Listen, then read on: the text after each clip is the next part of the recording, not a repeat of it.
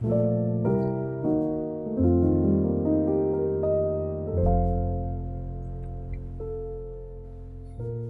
位听众，大家好，欢迎来到今天的慢读漫谈哦。我是慈济大学的彭荣邦。那今天在现场的有东华大学的翁世恒，跟大家打个招呼吧。呃，各位听众朋友，大家好，我是翁世恒。然后还有政治大学的李维伦。呃，大家好，我是李维伦。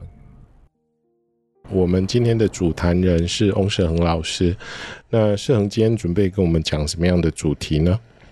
呃，我想就延续上一次的这个主题继续下来好了啦。我们谈到那呃心理空间这个空间性的这个概念，嗯哼，那我觉得应该有一个很有趣的地方，就是诶心理学跟精神分析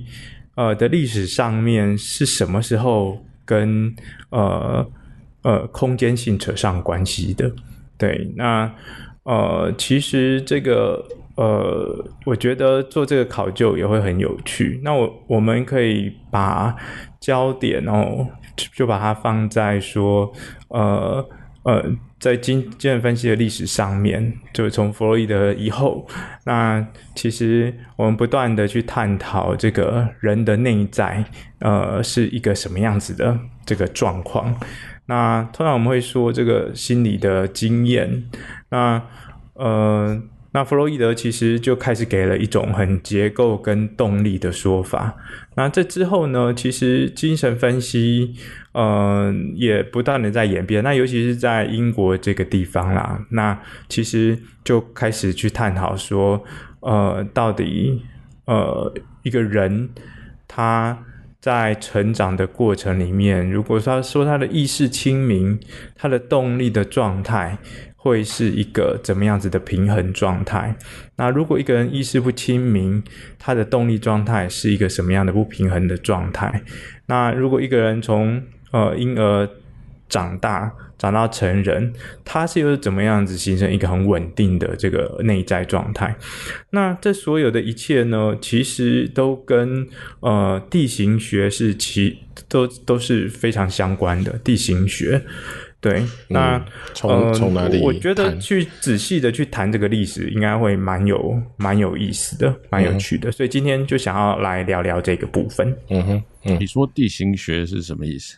地形学相关，对。对，跟地形相关的，那比如说像弗洛伊德不是就说冰山吗？那那个潜意识，呃，它其实是呃有一个阶层存在的，就是意识，它其实有阶层存在，意识、无意识等等。对，那当我们在谈到自我呃的结构的时候呢，我们其实会谈到的是呃本我的动力，然后跟超我的动力，他们彼此从呃呃彼此从呃互相征战争夺领地的状况，然后到可以平衡，那平衡呢就出现了一个稳定的这个结构，叫做自我，就是 ego。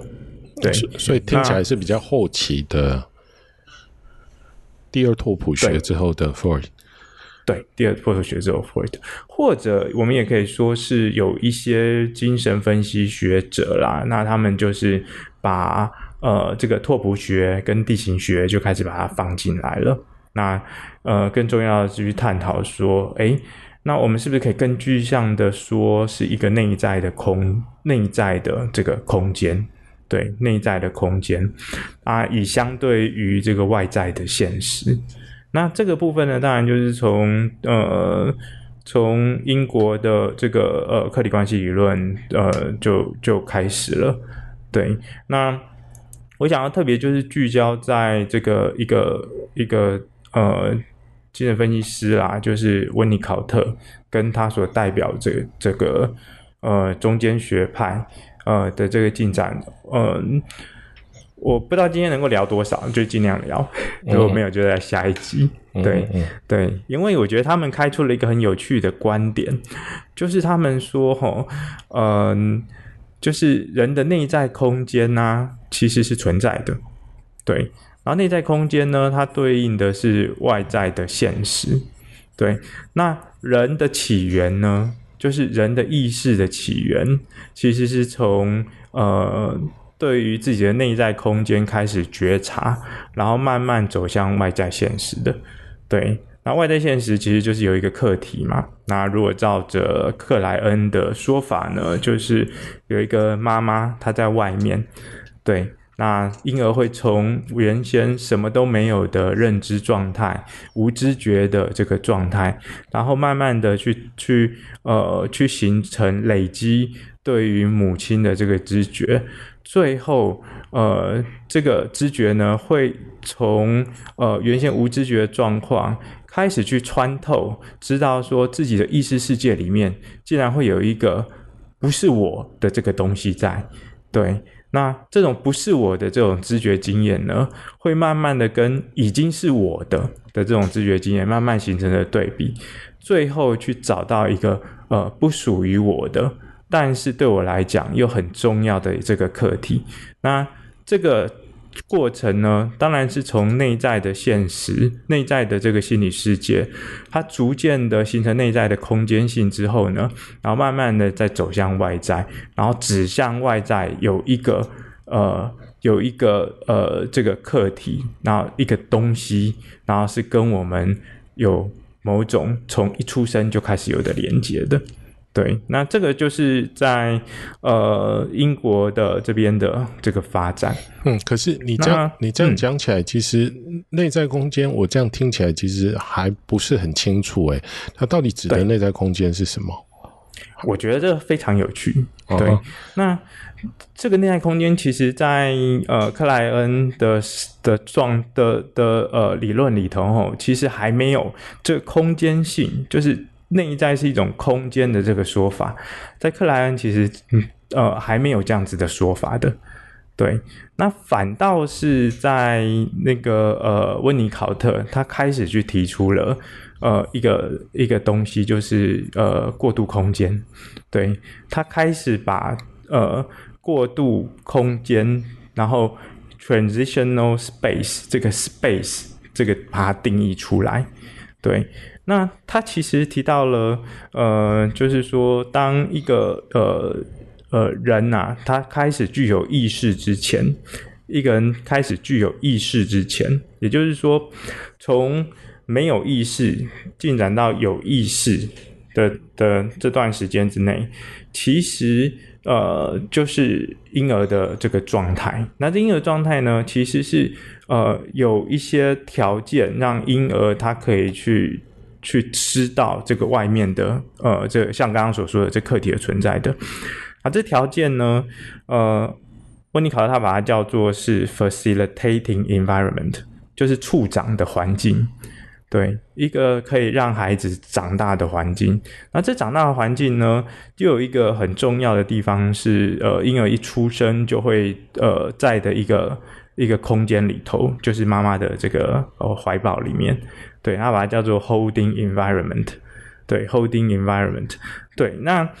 这个这个空间具有什么样的特性呢？这个空间呢，它会让这个婴儿，他会去想要，呃，这会让婴儿呢去，呃，去去去累积，就是跟妈妈之间的所有的知觉，对，呃，比如说妈妈是怎么抱他的啦，那所以婴儿会有一个。一刚开始什么都没有的知觉，然后到开始知觉到自己其实被妈妈抱着，对，或者是先有那个被抱着的身体的接肌肤的接触感，对，那。另外呢，它也可能会有的是，呃，在拥抱的时候、哺乳的时候的那个呃母亲身体的那个肌肤接触，那乳房的这个弹性，然后也会有这个呃乳汁它的味道，那混合着是妈妈身体的体味，那。呃，也有可能是妈妈的这个呃，在她耳边在跟她说话的这个声音，那基本上是一个温柔的这种呢喃。那有的时候甚至会去抓抓她的头发，这些等等。那这个东西呢，构筑成婴儿的这个哺乳，那也会让婴儿他去不断的去熟悉这样子的哺乳，那慢慢的去意识到说，诶，他想要的。是这样子的哺乳环境，然后慢慢的去把给他哺乳这个的这个东西，那开始慢慢的觉察到呃，有一些经验是他自己的，有一些经验是非我，就是不是他的。对，那慢慢的会从呃想要但是得不到的这种冲突里头，去慢慢的去找到这个呃妈妈的这个课题。所以温尼考特他开始给了一个这种人的意识要发展，他会需要有一个空间，而在这个空间里头呢，去酝酿了这个婴儿。他去呃去去接触这个环境的所有的知觉，而这知觉呢，一刚开始都是没有办法被指认的，所以它会累积、叠加、混合。那在一个一个一个一个婴儿的这个内在的世界里头，透过跟外在的环境环境互动，这个内在的经验呢、啊，从从混合混淆的状态，慢慢逐渐的分明。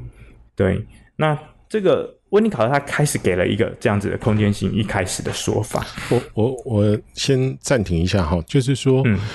呃，听起来是会跟我们一般在理解，就是就是我们平常成年人在理解什么东西是内在，什么东西是外在，其实非常的不一样。好，我听起来你在讲的好像是，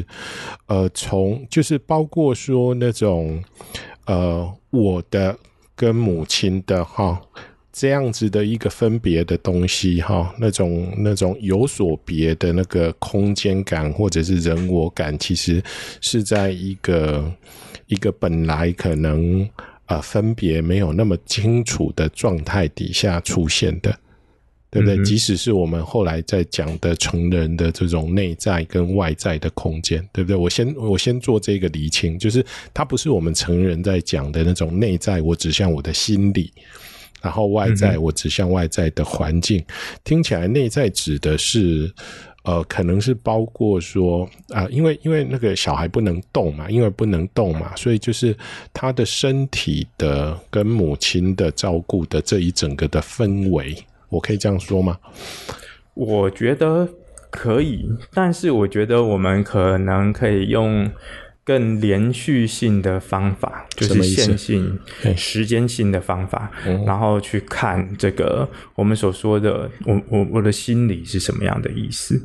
对，就是成人的这个所觉察到的这种内在的心理状态。对，那它可能是婴儿的这个心理状态发展成熟后的这种这种这种呃内所指涉的这个内在处境。对，那，嗯，我那我觉得啦，就是呃，精神分析的，就是比较偏向儿童的这个呃学者呢，他们其实就在去看着是呃，就是意识的根源是什么。对，那如果说我们今天能够去清楚的去觉察到。第一个这个非我的这个课题，那它是一个象征，那它是怎么样子形成的？对，那那个这个是呃，这个是呃，精神分析学家就是有有关于儿童的这个呃，在尤其在英国的学者，然后他们在做的，对，那。嗯，温尼考特他就观察到一个很有趣的议题啦，就是说，诶，如果我们在看到这个呃妈妈跟婴儿在哺乳的时候，我们一刚开始其实会看到的是，呃，婴儿他其实，嗯呃，呃，就一出生的时候他哺乳，他其实就是闭着眼睛的，或者是眼睛是没有没有这个焦点的，对。但是到了某一个处境吼。到了某一个呃时间点之后，那妈妈跟婴儿其实是会彼此凝视的，在哺乳，对，然后甚至呢，妈妈会跟婴儿有一些呃眼睛啊，呃或者说是表情上面的这个互动，那婴儿的这个表情呢也会跟着在互动，也就是说，他在哺乳的时候。婴儿嘴巴在吃东西，他会有一个最早的状态是，他只吃东西，对，然后他去感，他有有个东西包覆着他，但是呢，他就像是弗洛伊德所说的口腔期一样，有东西就是进到他的嘴巴，对，那进到他的嘴巴呢，呃，包括的是这个这个这个身体的知觉啊，就是那个拥抱啊，刚刚说的体味啊，妈妈的声音等等，可是再再大一点点呢，其实。呃，温尼考特他就注意到说，哎，其实婴儿一边跟妈妈互动，然后一边哺乳，对，那那所以这时候问了一个问题就很有趣了，就是说，到底婴儿吃进去的是什么？对，然后婴儿他看到的是什么？对，他看到是妈妈的脸吗？可是他那时候正在吃东西，他吃进去的真的是内内吗？那也不一也不完全如此。那他在跟妈妈这样子互动的时候，其实是一个婴儿的自我知觉还没有产生的时候，他还没有自我的时候。对，那那如果这样子的话呢？那呃，我们是不是可以说，在这一个空间里头被呃母亲拥抱的这个空间里头，其实婴儿他的没有产生的自我知觉，他有了一些进展。这种进展呢，是从一刚开始。呃，只有体感的这一些、这些呃呃这些体感的这种这些知觉输入，到后来虽然自我还是没有形成，但是呢，呃，它有了更多的知觉的象征性正在输入它，只不过这时候还没有开始结合、分化等等。对，那这个是温尼考特他呃他提出来一个。一个一个问题啊，就是说，到底婴儿呢，他会在什么时候呃看到妈妈呢？那呃，那当婴儿在哺乳的时候，他看到的妈妈是妈妈吗？对，那我觉得这个这个很有趣。那所以他就画了一个很有趣，他就画了一个图。这个图是这样子，就是说，呃呃，一个图。就是他用他的手绘啦，就是手绘的底部呢就写个 infant，然后呢上面呢就写一个 mother，对，上面就写一个 mother，然后 mother 呢就画一个乳房，就是很有趣，有一个乳房的很简单的这个图形，然后中间呢用两条横线把它画过去，就是介于婴儿跟妈妈之间有一个这个横线，那这横线呢他写下了。illusion，对，他写下了 illusion，对，就是呃，它象征的是婴儿他在，他用这个图啦去说刚刚我们所讨论的事情，就是婴儿他在在指认妈妈之前呢，他其实靠着这些身体知觉的这个讯息。然后妈妈去哺喂他，然后呢，开始慢慢觉察到的妈妈的脸，然后声音，然后他可以去操弄的东西其实越来越多了。不但可以操弄这妈妈的脸部，还能够在哺乳的时候，呃，还能够操弄这妈妈的乳房，然后还能够操弄妈妈的脸型，还有妈妈的声音。它会让他的这个哺乳吃进的东西是一个越来越丰富的这个经验。对。那那所以他就给这个 illusion 就是一个一个空，他就给他一个名字，呃，就是介于婴儿跟妈妈，然后借存在着一个婴儿从不认得妈妈到他可以认得妈妈的这个这个时间的这个距离。而他认为，这个时间的距离呢，其实是一个婴儿他从他的内部去慢慢的去组成他的这个这个经验，去去把它收集起来，组合起来，最后呢，可以去认定妈妈这个不属于他，不是他的这个课题。那他。就把这个这个这个距离、这个时间、这个空间的这个差距呢，他把它给了一个名字，就是 transitional 呃 space，呃，就是过渡性的空间。对，在我看来哦，就是说，其实那个那个描述哈，就是非常现象学的啦哈，就是说，对，去去去去。抵达，尝试要去抵达那个婴儿的经验呢？啊，其实你可以看得到，其实这个心理治疗的学派或者理论家，其实都想要尝试去抵达婴儿的经验。哦，那他们的目的不是发展心理学的目的了哈，他的目的是要去理解刚才讲说人的意识的展开嘛，对不对？好，那不过跟现象学有个比较不一样的地方是，现象学会说。刚才的描述，哈，刚才是人的描述，其实我不需要去用内在这个词，哈，一样有效啦。就是，嗯、就是生，他就是活在跟妈妈的互动或者那个，而且是空间形成的过程呐。嗯，对，哦，就是原来他只是眼睛闭着然后吸嘛，那是这样体感的，然后就是一个整体的，然后他逐渐。有空间，就是其实我们要认出什么东西是一定要有空间感的嘛，哦，嗯嗯，那时候不是我们在做那个我一个学生的那个盲人经验，就谈到说，就是我说这个，呃，我们说盲，呃，就是有人突然可能眼盲了之后，要在活入世界，不是恢复视觉，而是恢复空间觉，对不对？所以空间觉是非常 fundamental 的。好，那你刚才谈到说那个 illusion，我觉得 illusion 本身就是开始了空间，啊，就是开始的空间呐，好，开始那个空间，嗯、而且就像刚才是人描述的很生动，就是那个空间一开始它不是一个一个物理的三度的 given 的一个明确空间，它是一个在流动的，好，在成型的。哦，是那样的过程，而在那样过程里面，有点像我我是没有吃过迷幻药的，不过我想想说，可能是哎，你觉得你吃进去的什么东西？你吃进去是奶水，但是跟着整个环境这样子对你的包包容揉挪呃那个揉捏，你可能到底你进到你身体的可能不只是对不对？哈，你的嘴巴进来的整个的的进来的这样子的一个。一个状况嘛，哈，所以这个这个等于是那个空间的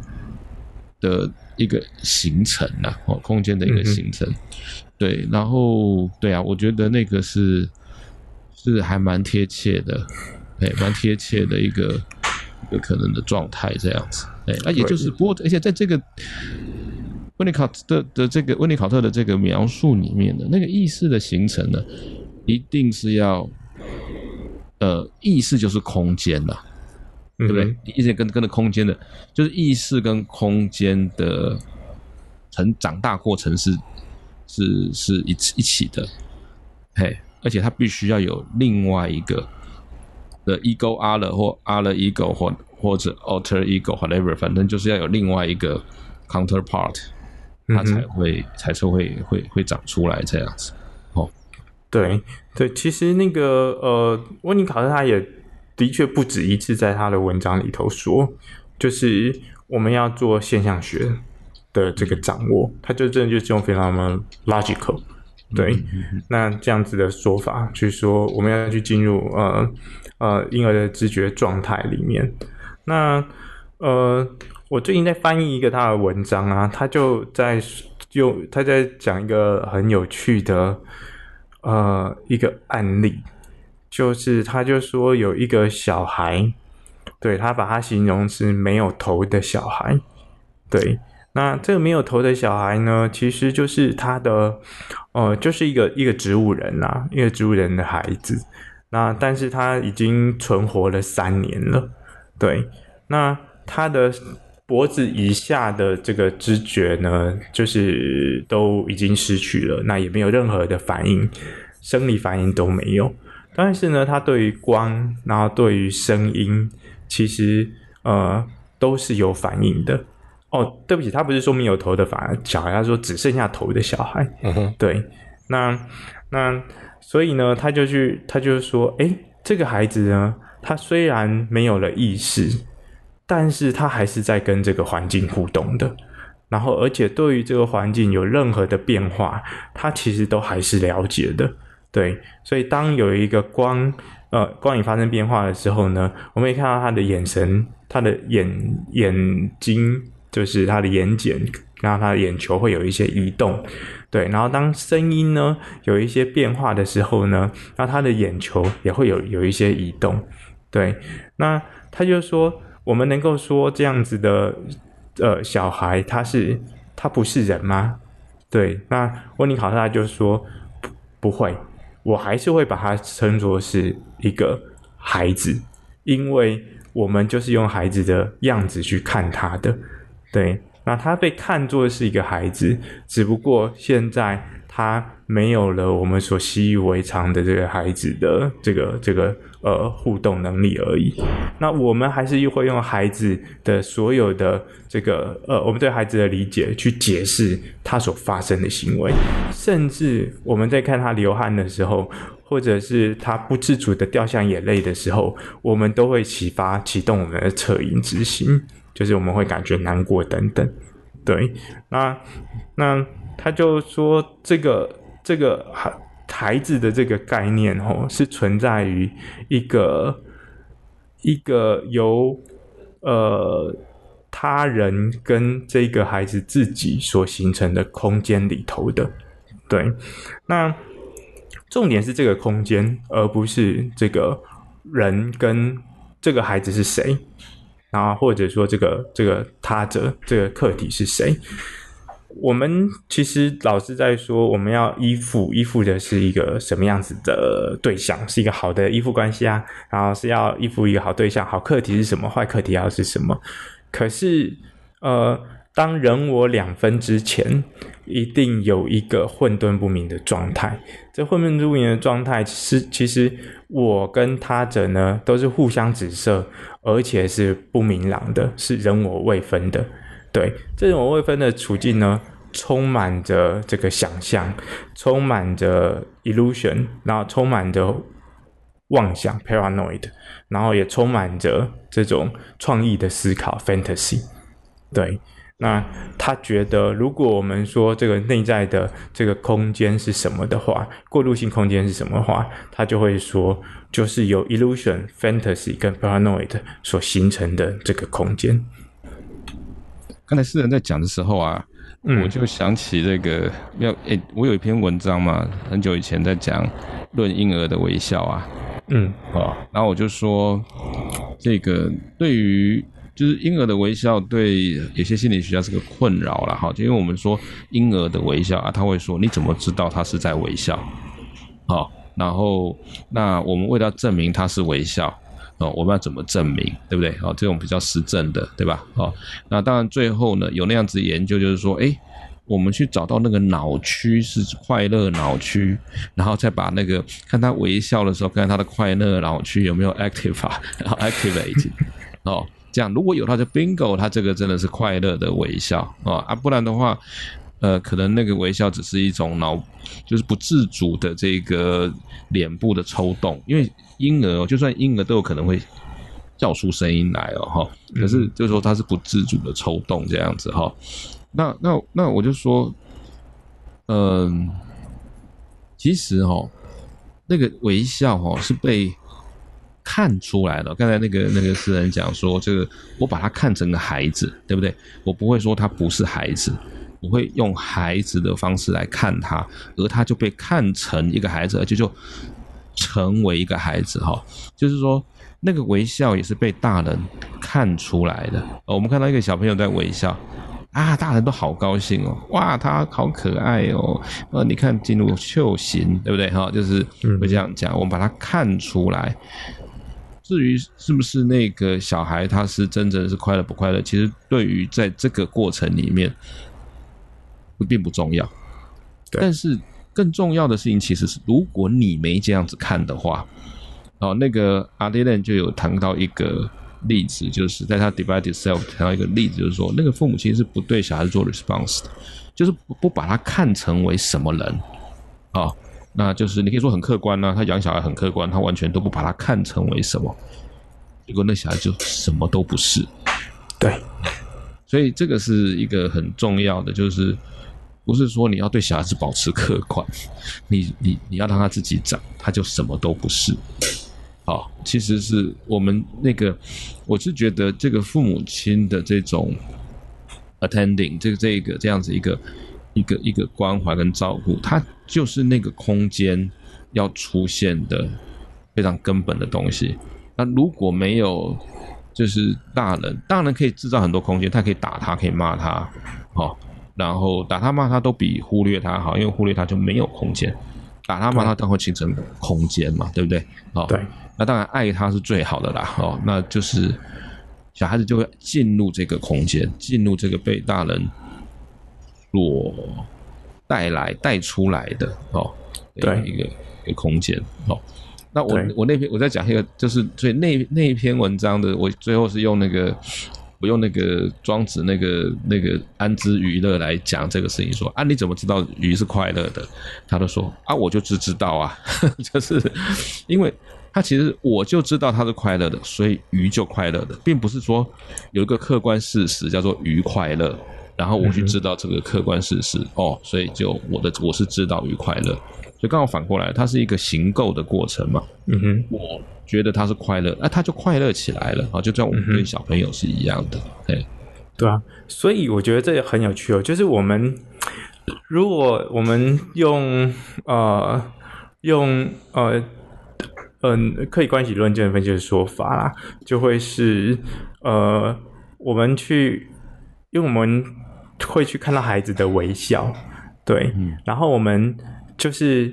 呃，用孩子微笑的方式，然后用孩子一样的去对待他，然后我们就是制造，我们其实这个过程就会制造出一个开心的大人跟一个呃一个开心的小孩。可是重点也不是在那个大人是不是开心，或孩子是不是在就是开心，就是在那个过程里头呢，会有一个一个充满着呃想象的这个这个过程，对。那这想象呢？呃，其实你也不知道是你想象孩子，还是还是想象你。对，那但是呢，它就会形成某种关系，而这个关系呢，不只是在这个婴儿的微笑的这个现象，也包括在这个创伤的这个现象。对，就是，嗯、呃，如果是跟创伤的呃个案，尤其是孩子相处的时候。那我们其实会蛮常面对到的是被孩子呃攻击的这个处境，对，愤怒攻击的这个处境，而这个总会让我们去呃去呃醒思到，就是有一种可能性说，这个孩子到底现在攻击的是谁？对，其实不一定是不一定是我啊，对，因为他根本不认识我这个治疗师这个人，那他其实。呃，他其实攻击的这个、这个、这个呃，这个人可能是在那个处境里头，然后呢，让他必须要去防卫他自己，然后当他处在某一种焦虑之下，然后他必须要去破坏的一个对象。对，那这个对象其实就是呃呃，就是因为这个关系，然后所形成的这个创伤的再现。那。嗯，对，所以就是会有一个一个一个一个过程，就是一个一个一个，我们现在可能就是一个混混在一起的东西。那这混在一起的东西呢，它其实没有没有两人关系，对，或者说是你要多讲。我或者说这个这个混在一起的东西呢，它就是把两人关系都混在一起了，对，是一个。嗯、呃，自我也是他人，然后他人也是自我，我也是妈妈，妈妈也是我的这个环境，然后它充满着这个就是这个呃妈妈对于我的这个呃呃这个情欲，然后我对于妈妈的这个情欲，对，那所以我会如果说是一个比较好的这个状况下，可能我们会在一个很欢愉的这个状态。啊，如果是在一个比较不好的状况之下，可能这会是一个创伤的这个这个情景。对，这个这个这个其实是就是刚才是就把它拉到这个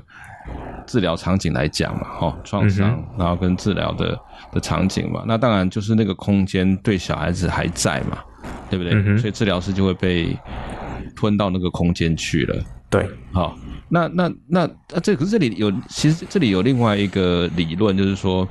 呃，就是另外一个现象去要去要去认出来，就是说，那个他小时候形成的那个空间哈，不是因为长大，所以说他长长大是呃越长越大越成熟哦，这个空间就不见了，然后换另外一个东西，其实不是，它一直都在，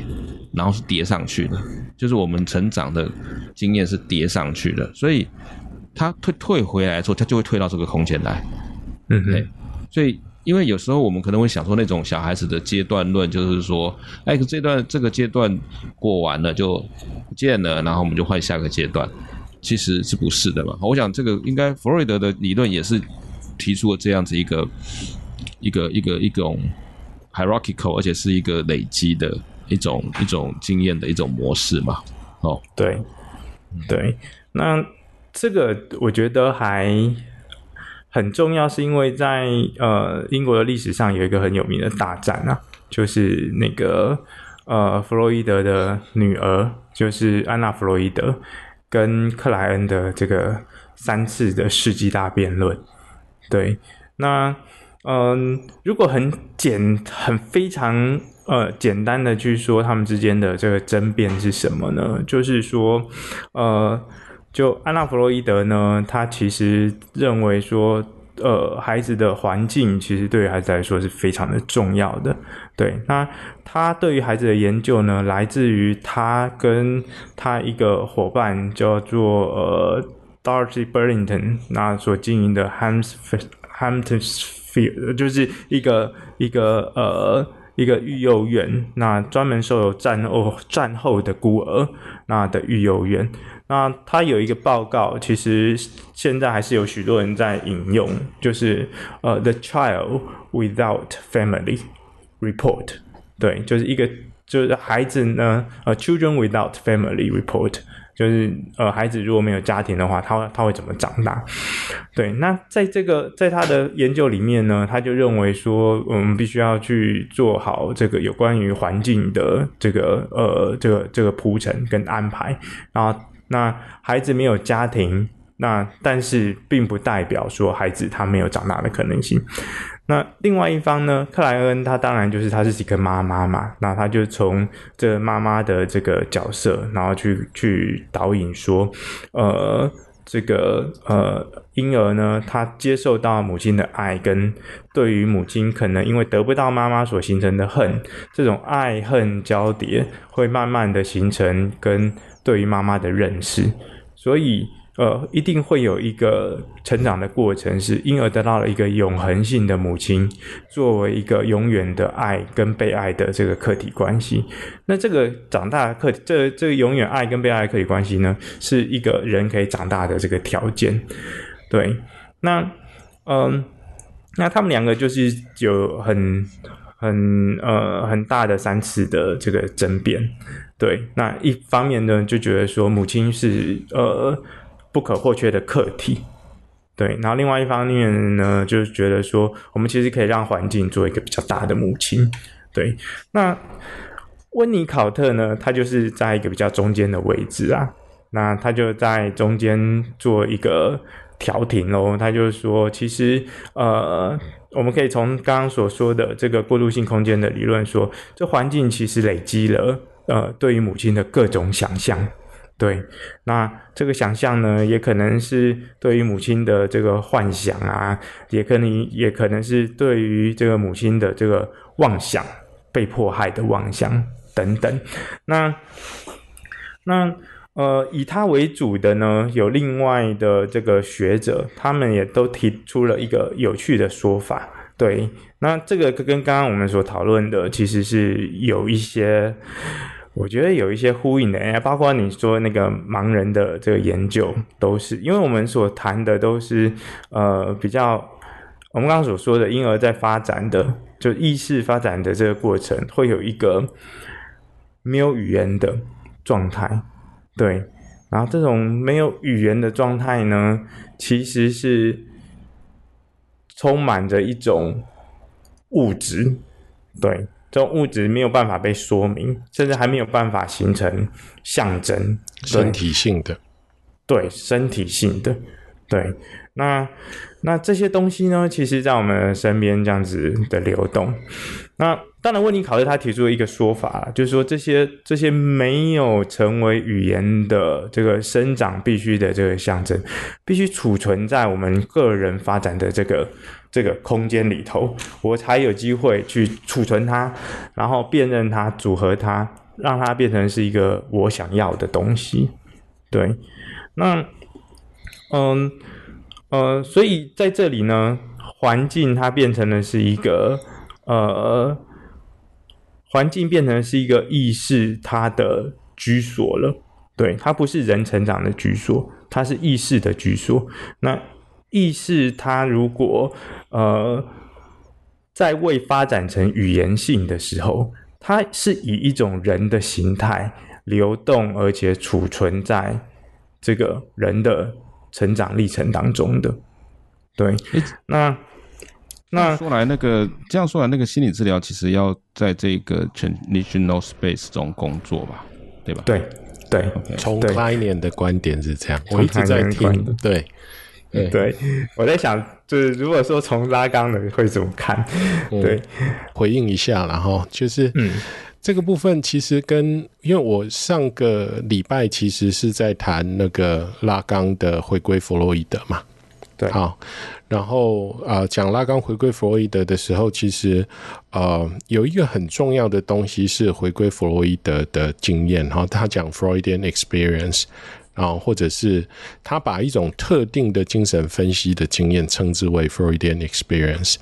然后我听起来就是就是如果说我们回过头来看弗洛伊德的文本的话，其实你就从弗洛伊德跟他工作的那一些人。好，你会知道说他主要是跟 neurotics 工作，好，嗯、然后这一些人会是他最主要的那个 Freudian experience 的来源。然后拉冈是认为说，啊，弗洛伊德发展出来的概念理论，好，他他觉得哈，就是你的概念呐、啊，你的理论基本上是贴着某一些经验出来的，他会希望就是说，啊。回到那个经验去检视这一些概念在生成的那个条件大概是什么？那如果说就你今天谈到的东西的话，我会觉得说，那个那个经验上哈，其实跟 Freudian experience 我觉得有非常大的差别差异。嗯哼，对不对？就是说工作对象也不一样啊。啊对，工作对象不一样，不一样。对，所以就是涉及你跟谁工作嘛。对不对？我如果跟 neurotics 工作的时候，就是从拉冈的角度来看，语言会是很重要的东西。好，然后 imaginary 的东西出现的时候，其实是，呃，他会觉得是妨碍的。好啊，比如说他在 Seminar One 真的是直接在骂，或者是批判，或者是在嘲笑 Berlin。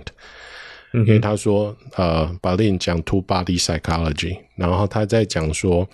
呃，是如果没有语言 two body psychology 就是我刚刚说的 basic fault。对啊，然后他说，你如果没，他说，他说如果没有第三个 term，就是如果没有语言的话，或没没有言语的话啦，然后基本上不会有 two body psychology。那我觉得他讲这句话的条件是在贴着那个。呃，官能症的治疗，好，那跟克莱恩的经验，其实因为你刚刚在描述的，就是我在听听听，然后就觉得说，哦，原来 Kleinian self 是在讲这个东西，有没有？就是你在讲的那个那个呃呃，婴儿在哺乳的过程当中，逐渐形成了一个呃，从混沌的到开始出现有我有人，好，慢慢界分出这样子的一个空间，好，这个这个这个过渡空间。那你说 Freud 有没有谈过？哎，这样子的一个时间，当然有，他在那个性学三论里头。不过他的讲法就相对来说就不太一样，其实他会说，呃，他会这样子说啦，就是比如说在口腔的这个阶段，他会说。啊、呃，有某一些啊、呃、小孩婴儿希望重复的 pleasure，它的原初的呃起点是跟着那个啊、呃、育乳有关的活动，他会这样子谈。然后那个细节的部分，就是像你刚刚描述的那么多像学的描述的东西，其实不在弗洛伊德的眼睛里面。我觉得他没有这样子的个人的，因为他没有跟小朋友工作过。对，应该不是说他没有跟那么小的小孩工作。对，对，所以，所以我觉得说，如果说有一个东西叫做回归弗洛伊德的话，其实也有某一个东西叫做回归克莱恩。好，那、嗯、然后那个回归克莱恩，其实不管是回归弗洛伊德还是回归克莱恩，其实有一个东西是很根本的啦，就是我那个向学描述的那个精神。对，嗯哼，对，是。我我觉得其实我们这几次都在聊，都会跟现象学的呃描述有很多的相关啦。对，就我们的说法其实都很现象学。然后我老是在想说，哎，是因为我们三个 没有我我我我不是前阵子丢了一本书给两位，问说，哎，你们有没有看过这个东西？就是那个 Reading Seminar One and Two，哈，就是。嗯呃，应该是在一九九几年在巴黎举办的一个一个拉冈的英文讲座。好，嗯、那那里头其实有前三章是那个 Jacques-Alain Miller，好，他就是拉冈的女婿，在谈一九五三年前的拉冈。那那里头就有一些材料，其实很有意思了。他就说。呃，拉冈跟弗洛伊德其实不太一样的一个点。上次因为之前维伦特别有提到，就是说弗洛伊德的起点是神经学家嘛，好，然后他变成精神分析，然后那种指出了一个叫做 psychological 的东西。然后可是对拉冈来说，拉冈的起点是 psychiatrist，他的起点是精神科的医师。好，然后他。特别指出来，拉冈的一个很重要的影响是那个 phenomenological psychiatry，啊，就是雅斯培的东西啦。他在讲雅斯培的东西，嗯、然后特别指出来的是拉冈的博士论文啊，博士论文里头啊，因为他是做那种妄想的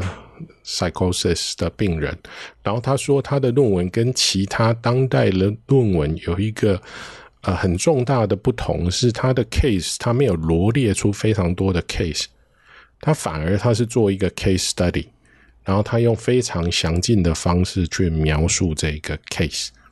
哦，然后他他在讲，他就一直指出来说，拉冈就是呃，他说他第一次听到那个拉冈的那个罗马报告的时候，其实就是非常的折服，因为那个时候呃，他说。嗯，就是法国的呃思想界在呃他在念书的那个阶段，是很多人扬弃了现象学，然后投进那个结构主义的怀抱。可是对他来说，他说在他因为那个时候是一九六零嘛，他说拉冈其实在一九五零年代就在处理这个问题。不过他不是扬弃现象学走向结构主义，他是在那个 The Function 啊、uh, and Field of Speech and Language 的那篇文章里哈，就是罗马报告里面，它其实是用它独特的方式把现象学跟结构主义糅合起来。他那个文章的标题里面的 Speech 的部分其实是现象学的东西，Language 的部分指的其实是结构主义的东西。嗯嗯嗯。哦，所以你这个讲法跟一般觉得拉刚是一个结构主义的精神分析就不太一样了哦。他女婿说，他女婿也、嗯、也根本上不不支持这样子的观点。对，他是、嗯、他说他那个是 Lacanian twist，、嗯、然后这个 twist 其实有那个旋转揉在一起的意思嘛。嗯，对。然后，对，然后他他在像像那个 Fink 在那个书的序言里头，他他说那个是 Return to Freud。With a Lacanian twist，好，嗯、然后他呃在序言里面，他其实也罗列出拉冈非常多的影响他的一些思想啊，然后传承。然后他说他回归弗洛伊德的方法是带着他自己的这种呃柔和的方式，哎，柔和的方式，那个是一九五三年之后出现的拉冈，大概是在这个位置。那拉冈当然是受到。克莱恩的影响了哦，然后 他他面对克莱恩的影响这件事情，我觉得他很谨慎，因为他在 Seminar One 的时候，他骂的比较多的是 Ego Psychology，而且很直接啊，就是指出他的问题。可是他处理克莱恩的问题要到 Seminar Four，也就是说，他把自己的东西讲清楚之后，啊，他才回过头来处理客体关系。对。好，所以我们其实可以谈到 Seminar Four。可是我觉得我们在现在就已经，我们在现在就已经有点秀出那个有一点点差异的地方。就其实，在我觉得在做分辨，对，在做分辨，对语言的重要性，对我觉得好像是一个一个一个呃一个重点，嗯。就我觉得拉冈的诊断没有错，他说在一九五零年代，就是大家都说在做精神分析，然后大家好像都在说弗洛伊德的语言，可是实际上你在工作的时候，你对你怎么工作，然后你对他到底 pathology 是什么的理解，其实非常的不一样。所以他没有语言无用论这种东西，没有，嗯。嗯，我我有语言无用论这个东西。对啊，因为你在处理的是 client self 啊，你的工作的范围大概也是在那个场域里头。哎，对。那不过我大概能够也也是回到这个历史啊，我大概能够理解，就是那个呃，Balint 跟跟 Freud 之间的距离啦，因为性学三论那个的确也就是影响。呃，弗洛伊德的一个很重要的学生就是 Ferenczi，就是费伦奇。对，嗯、那那他是布达佩斯学派的一个很重要的人物。那费伦奇他影响了其实 Carl Rogers 啊，然后 Fromm 对，就是提出了就情感为中心的这个呃精神分析。那费伦奇他跟弗洛伊德就分道扬镳，那而且下场蛮不是很理想的。对，那。呃，Balint 就是费伦奇的学生，他从头到尾都没有接触过的 Freud，嗯嗯嗯，但是他对 Freud 其实一直就站在呃呃，我觉得几乎是对立的立场。嗯，我觉得这个部分我们真的要很小心，就是比如说像我们三个都在台湾存在催眠治疗学会，其实。呃，我们的工作的立场，其实我觉得现在听起来比较像是现象学的切入。然后，比如说这边是 return to Klein，就是你大概怎么样回到克莱恩所工作的经验是什么？我这边 return to Freud，哦，就是以言语的工作的那种场域的模式，大概会是什么样？然后它大概就是有一个是带带着现象学精神回来的这个部分。我最近发觉一件事情，就是说。嗯，要成为一个治疗师哈，就是现象学之必要啦。哦，嗯、就是说，你你就像就像刚才这个呃这个世人讲的说，我刚才讲说，我们在有一个前语言的阶段，哈，在那个地方语言无用，然后我们在那边跟一个跟我们的个案见面，或者说招逢，